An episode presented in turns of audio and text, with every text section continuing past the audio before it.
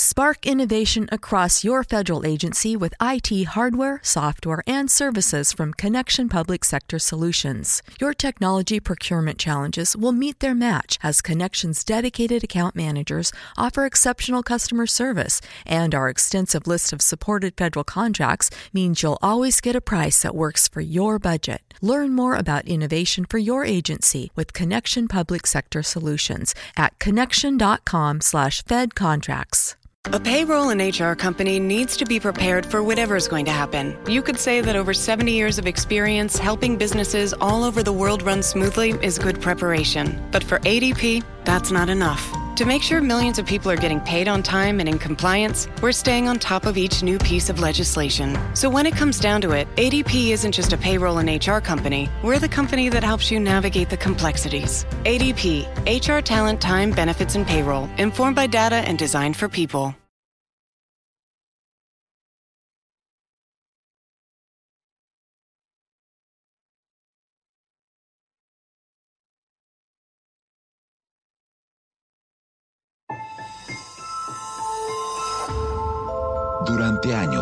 Se pensó que el Yeti vivía en los Himalayas. ¡Bienvenidos al Himalaya! Hoy, después de una extensiva investigación, sabemos que no es así. El Yeti está en México. Y este es su espacio. Yo, check this out.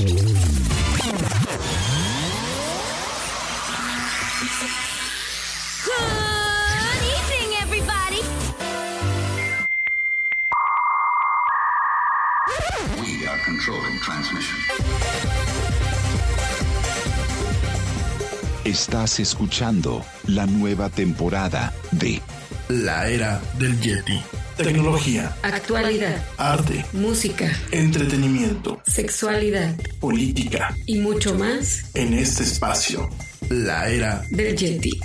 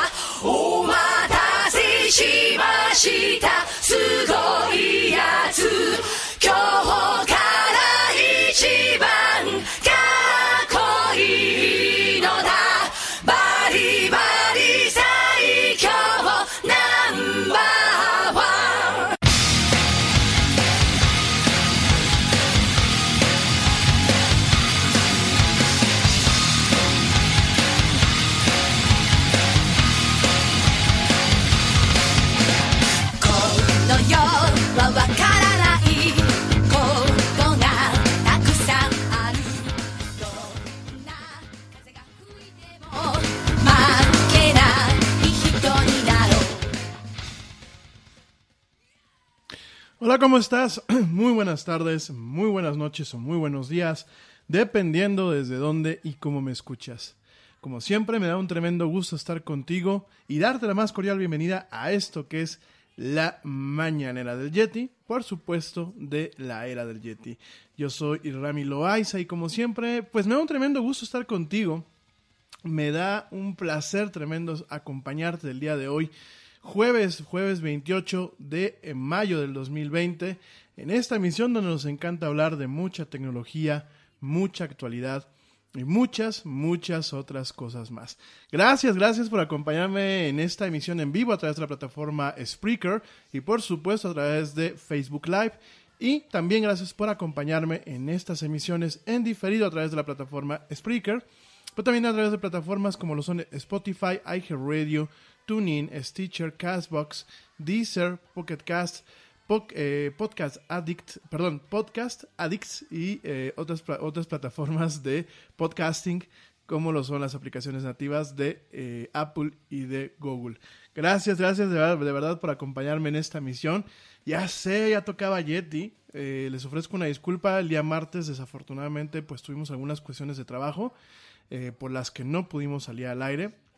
El día de ayer creo que fui de los poquitos afectados, pero igual de los afectados que tuvimos incidencias con el tema del Internet, pues aquí en México. Hubo mucha gente afectada en el tema de telefonía móvil. El día de ayer aquí en México se presentó un problema en donde Telcel, que bueno, pues es una de las principales operadoras de telefonía móvil en este país, tuvo algunos problemas. Eh, eso por un lado. Y por el otro, bueno, pues creo que algunos de nosotros tuvimos afectaciones que quizás iban relacionadas. En el caso de Telcel, ya, ya en la noche eh, mandaban un informe, un comunicado oficial, en donde directamente decían que había sido eh, el problema que habían experimentado en su red, había sido por parte, bueno, pues un tema de un corte de eh, fibra óptica, ¿no? Quizás algunos, algunos sufrimos ciertas eh, inclemencias con el tema de la teléfono, bueno, de la conexión de internet. Nosotros en, en la oficina del Yeti tenemos dos, dos, dos eh, conexiones de internet, las dos estaban pelas, porque pues las dos son con, con este proveedor. Estuvimos al principio, bueno, sí teníamos conexión de aquí a la central, teníamos conexión hacia algunas partes y algunos sitios aquí en México, pero no teníamos una salida hacia Estados Unidos, que bueno, pues es donde está la plataforma, ¿no? Entonces, bueno, ya nos, tardamos en darnos cuenta, si no, quizás hubiese yo avisado desde, un principio que no iba a haber programa el día de ayer. Pero bueno, aquí estamos. Eh, avisos rápidamente antes de mandar saludos y empezar con la agenda. Por supuesto, hoy vamos a seguir hablando de anime. Ya sé que llevamos eh, dos programas de este tema, pero bueno, pues creo que está muy interesante y no hemos, no hemos terminado, no hemos llegado pues al tema de las recomendaciones, ni al tema del anime contemporáneo, ni mucho menos, ¿no? Y también te voy a platicar, porque pues mucha gente me decía, oye, ¿y cómo está eso de que en México teníamos una casa de animación, ¿no? Bueno, pues te voy a también a platicar de esos temas en unos minutitos más en, esta, en, esta, en este programa de la del Yeti.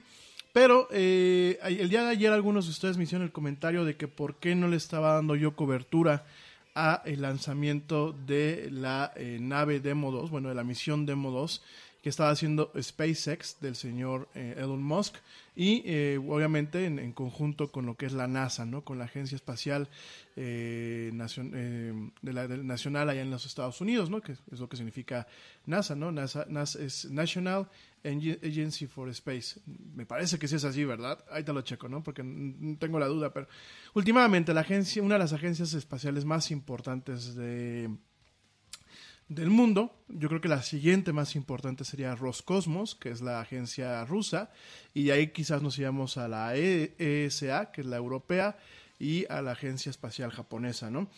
Eh, ¿Qué es lo que, de qué se trata la misión de ayer? Bueno, en primer lugar, ¿por qué no la pude cubrir? Era entre semana, la verdad yo tenía ya comprometido un poquito el espacio de tiempo eh, después de la era del Yeti. Podía haber arrancado, pero no íbamos a terminar la cobertura. Realmente el lanzamiento se hizo, bueno, se intentó hacer alrededor de las eh, tres y media de la tarde, hora de México, algo así como las diez y media de la noche en España. Hubiese sido un programa muy largo. Yo más tarde tenía algunos compromisos y la verdad, debo de ser muy sincero, no planifiqué la cobertura, ¿no? O sea, la verdad como que lo vi así, ah, es entre semana, eh, no es en un horario que a mí se me facilitara un poco, etc. Y pues como que me valió un poco, la verdad tengo que reconocerlo, ¿no? Eh, afortunadamente, bueno, desafortunadamente no se, no se pudo llevar a cabo el lanzamiento el día de ayer. Fue un tema de clima. Mucha gente puso en las redes sociales, uy, si le afecta tantita lluvia, este, pues cómo va a aguantar en el espacio, ¿no? Y de verdad quedé un poco impresionado y no voy a entrar en ese, en ese tema hoy, pero quedé muy impresionado del nivel de ignorancia de la gente en las redes sociales, ¿no? Tanto en Estados Unidos como aquí en México, pero bueno, eso es otro tema, ¿no? Y eh, bueno, desafortunadamente se vio, se vio afectada por esta circunstancia. Eh, no se pudo hacer el despegue, de hecho se canceló eh, prácticamente 15 minutos antes de T0, que bueno, pues es cuando es, viene el, proceso de lanzamiento dentro de lo que es la cuenta regresiva. Y pues tal cual, la verdad este, se canceló por el tema del mal clima. La ventana que tienen de lanzamiento son, es muy corta. Eh, las ventanas de lanzamiento. Eh, te recuerdo que esta, esta, esta nave, y ahorita te voy a platicar tantito por qué tiene tanta importancia. Esta nave lo que a dónde va es a conectarse con la Estación Espacial Internacional. Eh, ya en su momento te voy a platicar de todo eso con más calma. Ahorita llego a esa nota, espérenme. Entonces, la Estación Espacial eh, Internacional está en órbita, obviamente, en órbita terrestre. Me parece, es una órbita geosincrónica. Uh, sí, me parece que sí, sí es geosincrónica. No geoestacionaria, porque no está eh, sobre un mismo punto. De hecho, la, la Estación Espacial Internacional le da varias vueltas a la Tierra en el transcurso de 24 horas. Y lo que es lo que tiene, ¿por qué se calcula todo con tanta precisión? Porque la nave despega, libera su cápsula, la cápsula Dragón, que es donde van los astronautas y donde van las provisiones se coloca en una órbita. No crean que, es como en las películas, de que ya despegó, salió la cápsula, ya se conectó a la, a la, Estación Espacial Internacional. No. Se establece en una órbita en donde, bueno, empieza un proceso para alcanzar a la Estación Espacial Internacional, igualar su velocidad en un punto y lograr una maniobra de acople. Todo esto, la televisión y las películas nos han enseñado que es fácil. En la realidad es muy difícil. Entonces, eh, tiene que haber un planteamiento de a qué hora se va a despegar, bajo qué condiciones se va a despegar. Eh, la gente decía, es que está lloviendo, ¿cómo va, ¿cómo va a afectar el mal clima algo que pues sobrevive en el espacio, ¿no? Ya lo vamos a platicar en su momento, pero principalmente nos vamos a un tema de eh, las dinámicas de vuelo. Eh, el cohete, por más que vaya pues hecho la fregada, si lo quieren ver así, el cohete de todos modos tiene una eh, fragilidad ante corrientes de aire, eh, pues que sean más, más fuertes las calculadas. Tiene una fragilidad en el proceso que hace para poder lograr escapar de la gravedad terrestre, eh, que también ahí vamos a platicar más adelante de eso. El proceso que tiene para escapar de lo que es la atmósfera terrestre, que ahí es donde parte del esfuerzo y del combustible es la parte donde más se gasta, el escapar de la atmósfera, porque la atmósfera presenta una resistencia eh, de presión, presenta una resistencia pues obviamente aerodinámica, y eh, ahí viene un proceso en donde si no se lanza en las condiciones adecuadas un cohete, puede tener problemas eh, pues obviamente lo de menos, si lo quieren ver así, es perder un cohete. Lo demás son perder las vidas humanas que están ahí, ¿no? Entonces, eh, por eso no se lanzó. ¿Y a qué nos lleva todo esto? Porque hoy no te voy a hablar de este tema. ¿A qué nos lleva todo esto? Nos lleva a que el próximo sábado, siempre que se plantea un, lanzamiento de un cohete, sea ruso, sea francés, ah, porque los franceses también, también tienen sus lanzamientos, tienen, bueno, tienen la facilidad de lanzar cohetes. Eh, Los rusos usan, eh, no me acuerdo el modelo del, cohete como tal, la cápsula me la sé de memoria, es la Soyuz, me la sé de, de toda la vida. De hecho, la Soyuz, eh, ya lo platicaremos en su momento, ahorita voy a ese punto. La cápsula Soyuz eh, es uno de los vehículos más nobles espaciales que existen hasta el momento. ¿Por qué? Porque se ha utilizado hasta la muerte. Y de hecho, parte de que tengamos una estación espacial internacional, la raza humana, no hablemos exclusivamente de eh, los norteamericanos, porque el esfuerzo de la Estación Espacial Internacional es un esfuerzo internacional y multinacional. Eh, por supuesto, los mexicanos no pintamos, eso, eso, es otro punto muy triste y muy, muy penoso, pero bueno, eso es para otra historia. Pero en la Estación Espacial Internacional hay talento y hay componentes que pertenecen a muchos países. El brazo robótico